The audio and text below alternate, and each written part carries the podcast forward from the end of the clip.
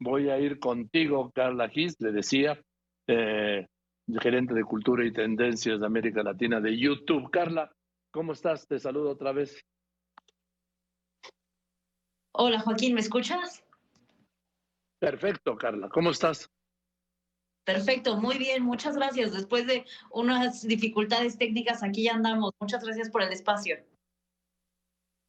Al contrario, es asombroso esto que es, esta información que tienes, que YouTube recibe 14.300 millones de visitas al mes y que eh, hay 694 mil horas de video emitidas en YouTube cada minuto, 694 mil horas de video en cada minuto de YouTube.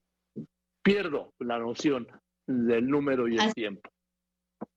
Así es, definitivamente son cifras extraordinarias. Nos da mucho gusto también compartir el día de hoy contigo justo eh, cuáles son los videos y los creadores más relevantes que llevan este consumo, que nos hablan mucho de con qué está conectando la audiencia mexicana y que además también nos hablan de las tendencias de hacia dónde está yendo el contenido de video digital, una radiografía muy interesante de a dónde va esta evolución eh, en tanto en la plataforma como para nuestros creadores.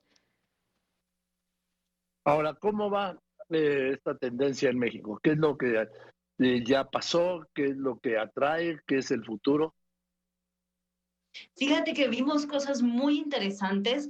Tuvimos la fortuna de sacar este año cinco listados, nuestros top videos populares nos dan un gran eh, vistazo a todas estas categorías que están atrayendo a los mexicanos y por ahí podemos ver muy bien representados tanto creadores como figuras públicas, ¿no? Y, momentos cada vez más grandes que nos marcan a todos como sociedad, como lo es el medio tiempo del Super Bowl, pero es realmente muy interesante ver que hay una diversidad de figuras que están llegando a la plataforma. Tenemos a creadores como Kimberly Loaiza y Juan de Dios Pantoja, que tienen un fandom enorme, y también tenemos a grandes figuras que vienen de medios tradicionales y que ahora se están quedando en YouTube gracias a estas comunidades fieles que están construyendo, como lo son Carla Díaz de Pinky Promise o Jordi Rosado con una emotiva entrevista que le hace Eugenio Derbez. Entonces vemos una diversidad de momentos y de diferentes tipos de contenido dentro de estas listas. Por ahí también tenemos a nuestros creadores populares que definitivamente son una radiografía de qué tipos de voces están resonando muchísimo en México y que es muy curioso ver que también están incorporando una estrategia multiformato, muy similar a lo que tú platicabas de ahora estás en todas las plataformas. Bueno, estos creadores justo asimilan eso y ahora están experimentando con el video largo, el video corto, el video en vivo y sobre todo, bueno, Shorts, nuestra nueva herramienta que también está permitiendo que otro tipo de voces y otro tipo de comunidades lleguen al mainstream, ¿no? Te hablo de comunidades como incluso la de magia, por ahí tenemos a varios creadores de magia que hubiera sido algo que no hubiéramos pensado hace unos años y que ahora es una comunidad que está conectando muchísimo con los mexicanos. A mí, me, gusta mucho la magia, por cierto. ¿Qué te llama la atención de las listas de este 2022 que, por cierto, publicamos en lopesdoriga.com?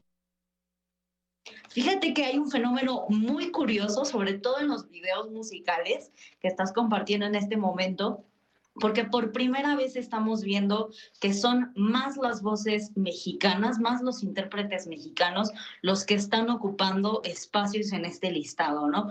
Previamente teníamos una dominación básicamente del reggaetón colombiano y del pop en habla inglesa y aunque todavía vemos muy bien representado ahí a Bad Bunny, la realidad es de que también vemos nuevas voces del regional mexicano que cada vez son más grandes y tienen cada vez más presencia.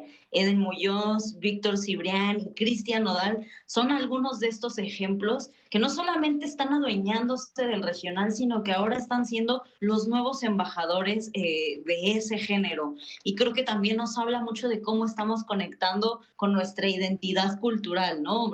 Realmente este tipo de creadores y de artistas, bueno, tienen muy arraigado lo que es ser mexicano y creo que es una cosa muy impresionante que por primera vez estamos viendo que este género está compitiendo a la par de cosas tan grandes como el reggaetón. Bueno, Carla, pues gracias y espero pronto darte una sorpresa, ya te contaré. Muchísimas gracias a ti. Un abrazo. Que estés muy bien, sí. Es Carla Gis, gerente de Cultura y Tendencia de América Latina de YouTube.